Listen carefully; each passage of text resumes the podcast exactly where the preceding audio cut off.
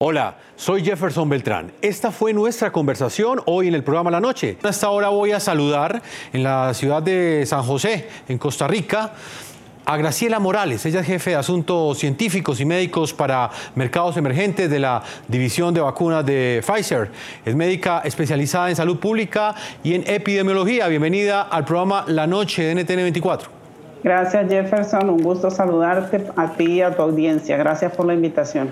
Quisiera que comenzáramos eh, hablando de esta vacuna que ustedes han, ah, han comenzado a, ejecutar ensayos clínicos eh, en más de 30 mil ciudadanos del mundo, una vacuna que están creando en compañía de la compañía Biotech. Eh, en ese primer informe que ustedes han recibido, ¿qué resultados han tenido de esta vacuna en la fase 1 y fase 2?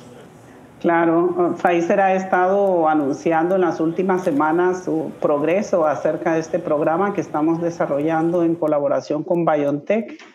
Eh, en esta semana hemos anunciado que ya eh, después de los estudios que hemos estado desarrollando de fase 1, fase 2, con cuatro vacunas candidatas. Eh, Pfizer está listo para elegir una de ellas para pasar a la siguiente fase de investigación, que es los estudios fase 2B3.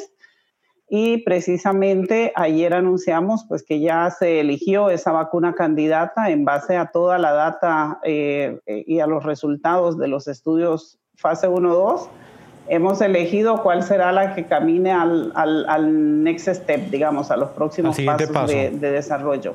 Lo que estamos eh, pasando a los estudios de fase 3 es una vacuna en una dosis de 30 microgramos y en un esquema de vacunación de dos dosis. Estamos eh, siguiendo los estudios con un esquema de dos dosis porque en los resultados de fase 1, fase 2 lo que observamos es que eh, a, la segunda dosis de aplicación, los pacientes eh, tienen una respuesta inmunológica eh, muy aceptable, tanto en cantidad de anticuerpos como también en eh, anticuerpos neutralizantes que son capaces de neutralizar el virus.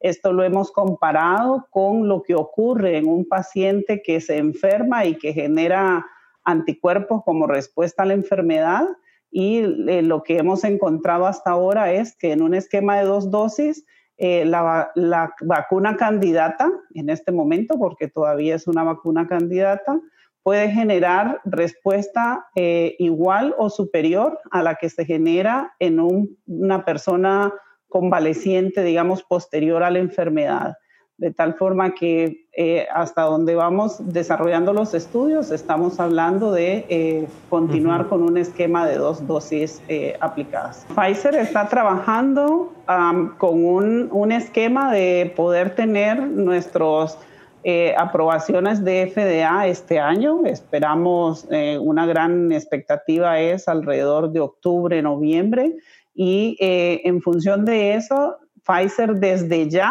desde ya, desde este momento, está trabajando en su eh, capacidad de producción, en su capacidad de manufactura para estar listo para poder hacer, eh, eh, digamos, distribución de vacuna inclusive para finales de este año. O sea que si todo sale bien, si nuestra data sigue evolucionando bien, si nuestro estudio clínico extendido a 30 mil participantes, eh, tiene buenos resultados y la FDA nos da la aprobación y las agencias en todos los sitios eh, donde tengamos sitios de investigación, nosotros tenemos la expectativa de que antes que termine este año poder estar teniendo eh, personas ya protegidas con, con, con una potencial vacuna, una solución preventiva para el COVID. Si quiere escuchar y ver a los protagonistas de la noticia, sintonice NTN 24 de lunes a viernes a las 6 de la tarde, hora de Bogotá, Quito y Lima, y 7 de la noche en la costa este de los Estados Unidos.